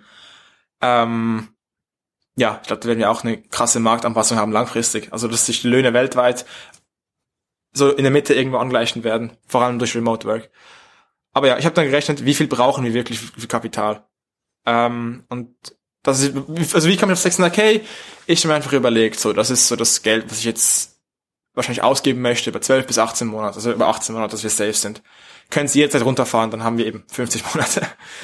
ähm, und die Valuation, ähm, also eben wie ich auf die 20er kam, Marktpreis, also das ist so, das ist so ein aggressives ja, deshalb, da, da haben wir ja schon drüber gesprochen. Aber wie ich sie gerechtfertigt habe. Ja, wo, was sind das, ich, was ihr sagt, da stehen wir dann mit? Ja, sehr, sehr äh, naiv und, und, und, und simpel. Ich habe gesagt, weißt du was, okay, ähm, Investoren, die möchten doch eigentlich so ein 12, äh, sorry, die möchten so, die möchten so ein zweieinhalb bis 3,5 x haben. Also die wollen eigentlich ein 3x haben, so plus minus in einem Jahr. Das ist so ein geiler Return für die, wenn sie es verdreifacht. Okay, das heißt effektiv habe ich mir nicht überlegt, wo ich raise jetzt, sondern ich mir überlegt, wo können wir in der nächsten Runde sein.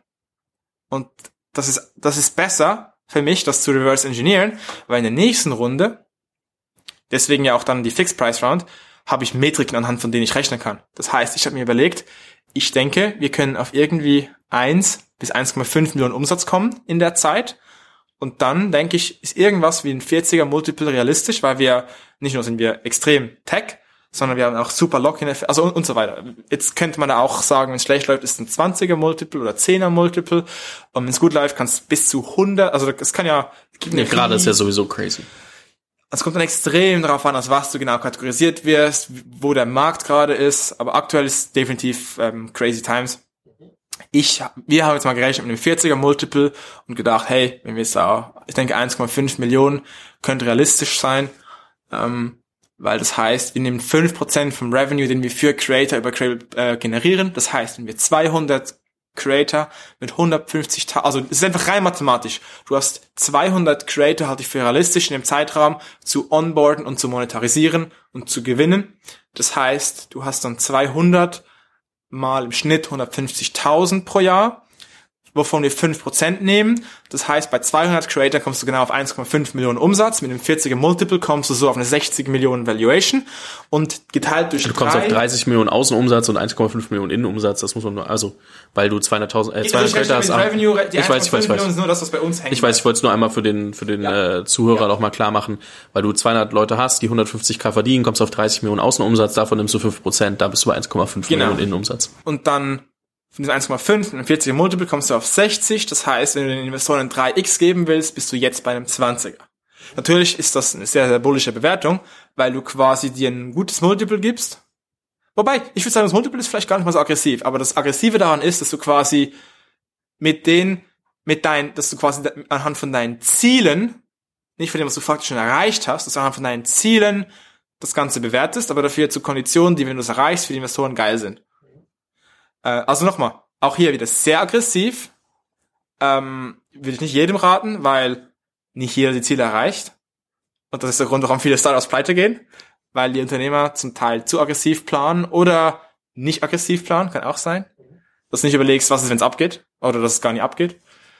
Ja, aber das ist der Weg. Also, um es zusammenzufassen, der, der, der Rechenweg ist quasi überlegt, man kann sich, wenn man das jetzt eins zu eins replizieren möchte, was ich nicht empfehle, aber was ich halt gemacht habe, ist, du überlegst dir, wie viel Umsatz kannst du machen, was ist, was ist ein industriespezifisches, übliches, realistisches Multiple, dann hast du quasi, so kannst du quasi den Revenue mal Multiple, so kommst du auf die Valuation auch wieder These, dass du das dann überhaupt raisen kannst, also ganz, ganz viele Hypothesen.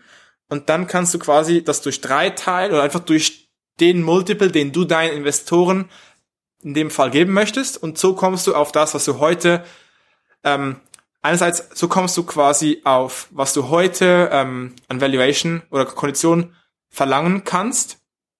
Und so hast, und du hast auch die ganze Mathematik dahinter, wie du das Ganze rechtfertigst. Und natürlich musst du dann ganz, ganz viele Dinge rechtfertigen. Du musst rechtfertigen, ich kann das Produkt bauen, ich kann diesen Umsatz generieren, ich kann die nächste Runde raisen, wir werden diesen Multiple, also du hast, du musst all das, du musst jeden einzelnen Schritt in der Kette ähm, rechtfertigen. Aber das Gute ist, ich denke, was für VCs auch cool ist, ist, also die werden natürlich, gewisse Leute werden einzelne Faktoren in diesem ganzen Ding äh, challengen und sagen, ja, 40er Multiple spinnst du, du kriegst einen maximalen 20er oder ja, aber du hast da aber wir wollen noch mal einen Discount, weil das ist ja alles nur bei Zielerreichung. Wir wollen noch einen Discount für das extra Risiko und so weiter und sagen, nee, nee, nee, du hast ja schon den dreifachen Multiple und so weiter. Also die, die werden das challengen.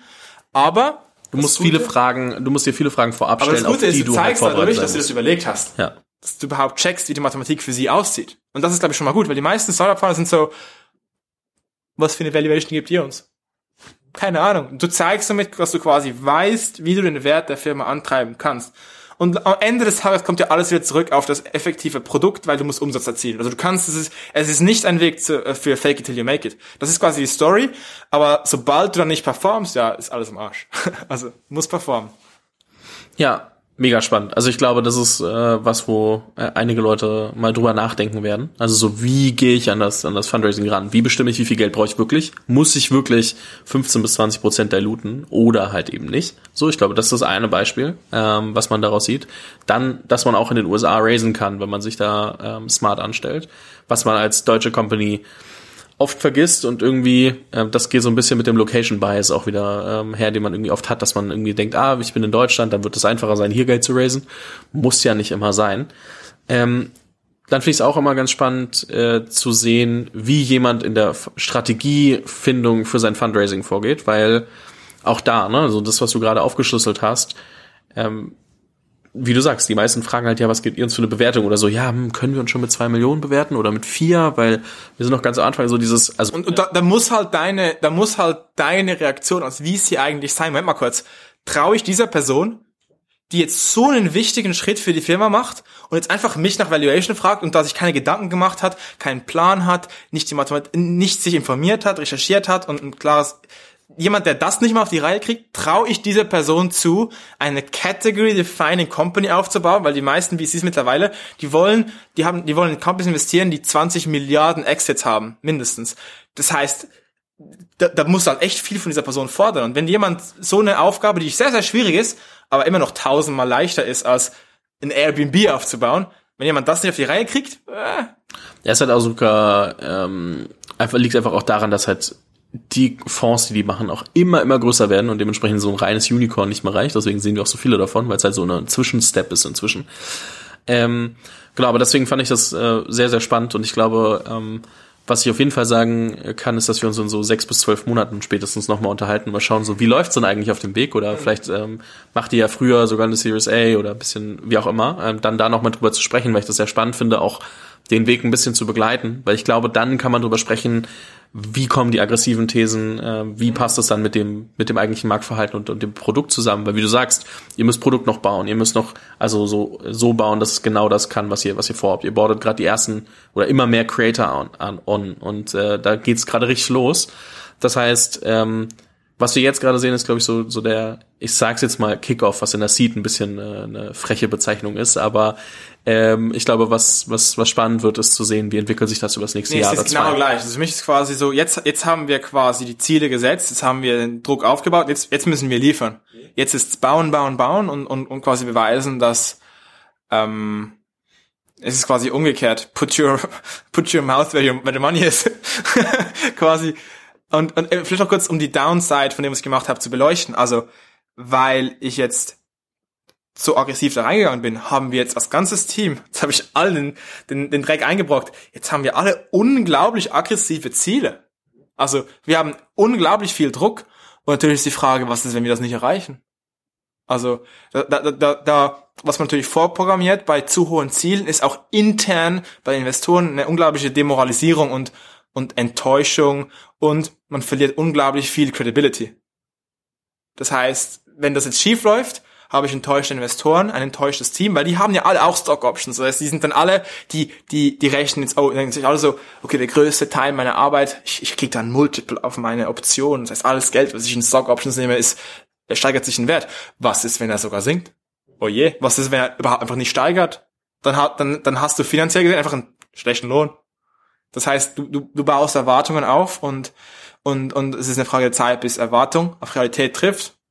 Ich glaube, aber da kommst dann auch immer so dieses, ich will jetzt nicht mit so wirklich billigen Zitaten kommen, ne, aber so unter Druck, ähm, wenn du da wirklich ähm, hohe Ziele setzt, dann musst du auch gucken, wie komme ich da hin und was sind wirklich die relevanten Aufgaben und verlierst dich halt nicht in dem ganzen ähm, Kleinkram, den oft viele Leute und viele Gründer und viele Startups machen, wo du merkst, hey, warte mal, ähm, ihr möchtet hier gerade irgendwie fünf Tage dafür verwenden, dass ihr quasi was baut, was ihr in drei Tagen nicht mehr braucht. Also so, weißt du, so dieses, du musst hier wirklich überlegen, was sind die Sachen, die äh, Umdrehung bringen. Und Umdrehung meint irgendwie unser Produkt vor- voranbringen, uns als äh, Company voranbringen, uns als Team voranbringen. Das heißt, du musst dich auf die wesentlichen Sachen ähm, fokussieren. Wir wissen jetzt 200 Creator. Wir haben sie oder wir haben sie nicht. Ja, und dann musst du halt gucken, okay, wie muss das Produkt aussehen, dass es 200 Creator ähm, auch wirklich geil finden, weil 200 Creator haben ist das eine, aber dass die es auch geil finden und wirklich nutzen ist halt das andere. Ja, und ja, dementsprechend, da, und da so gibt sich halt sehr, sehr viel allein aus den Ambitionen. Das heißt, also, und das, das Ding ist, selbst wenn du 150 Creator am Ende hast, dann, ähm, also es ist so dieses, wenn du dir halt das Ziel setzt, 50 Creator zu haben, statt 200 äh, auf dem Niveau, dann und du erreichst 40, dann ist halt brutal. Aber wenn du halt jetzt sagst, okay, 200 ist sehr ambitioniert und wir kommen an 150 ran, das ist so, also das ist ja nur, das ist trotzdem eine kleine Delle in dem, Ja, es quasi im ein Ziel. Stretch Aber Goal. wo du- Wenn letztens du erst 80 Prozent erreichst, ist immer noch besser als 50 oder 100 Prozent von einem zehnmal tieferen äh, Ziel. man muss halt wissen, ob man damit damit kann, aber ich glaube, dass äh, schon viel dadurch passiert, dass man einfach mal so groß denkt, sagt, fuck, wie sollen wir das eigentlich erreichen? Und man merkt, okay, wenn wir das erreichen wollen, dann können wir das, das, das und das nicht mehr machen. Let's go für die Sachen, die wirklich relevant sind. Ja, man, man, man, wenn man mit diesem, ich, ich bin jemand, der auch immer so ein positives Verhältnis zu Druck hat. Ich brauche ein bisschen Druck. Ich, ich bin jemand, mir wird schnell langweilig. Und, und, und Druck ist tatsächlich was, so, das macht mir irgendwie Spaß. Okay, totale Exkurs weg von Startups. Hast du gewusst, dass das Hirn Mühe, der, Grund, warum S, S und M so ein großes Ding ist, ist, weil das Hirn hat oft Mühe, ähm, Schmerzen ähm, und quasi Excitement un- zu unterscheiden. Und das ist, ich weiß nicht, ob das, ob man eins zu eins da die Parallele ziehen kann, aber ich glaube, das echt, hat echt so ein bisschen was, das so ein ganz, ganz, nicht viel. Ich bin nicht für Stress, ich bin nicht für Burn und so weiter, aber ein leichter Grad an so bisschen Zukunftsängste gemischt mit, aber was ist, wenn es gut läuft? So, du hast viel zu, du hast sau viel zu gewinnen und du hast viel zu verlieren. Das finde ich geil. Und wenn das Verlieren fehlt, im Krieg würde man von der, von der Death Ground Strategy reden. Die Soldaten, die das Meer oder Berge sich haben, die kämpfen immer härter, die kämpfen besser. Das ist bewiesen. Und deswegen bin ich ein Fan davon, quasi Burn the Boats, absichtlich sich in ein Szenario zu begeben, wo du mehr zu verlieren hast. Oder wo du keine Alternative hast. Weil dann gibt es nur noch einen Weg nach vorne. Als Gründer gibt's ja auch eigentlich nur einen Weg nach vorne, dementsprechend passt es ja ganz gut. Ähm, ich würde sagen, so als Abschluss, äh, wie dieses Kapitel weitergeht, äh, hören Sie in Folge 2, auch wenn Sie darauf sehr lange warten müssen, äh, weil Sie auch ein paar Monate ins Land gehen müssen. Daniel, vielen lieben Dank. Es hat sehr viel Spaß gemacht. Ich glaube, es ist schon auch sehr aufschlussreich, wie man Dinge ein bisschen anders angehen kann. Ähm, ob das dann am Ende genauso aufgeht, wie gesagt, erfahren wir, ähm, sage ich mal, in einem Jahr oder anderthalb, wenn wir nochmal in Ruhe sprechen und, und da so ein bisschen mehr passiert ist. Und ähm, ich drücke dir alle Daumen. Ich bin, ich bin sehr gespannt. Ich schätze, ich werde da auch ja immer mal wieder ein bisschen was mitbekommen, ähm, hoffentlich. Und sagt er dickes Dankeschön. Ich verlinke äh, LinkedIn und, und auch Crable mal in der, in der Beschreibung, dass man sich anschauen kann, okay, was machen die Kollegen da eigentlich? Ähm, vielen lieben Dank, dass du auch unter anderem für das Interview nach Berlin gekommen bist. Ähm, schätze ich sehr. Ähm, vielen lieben Dank. Ja, danke dir. War cool, hat Spaß gemacht.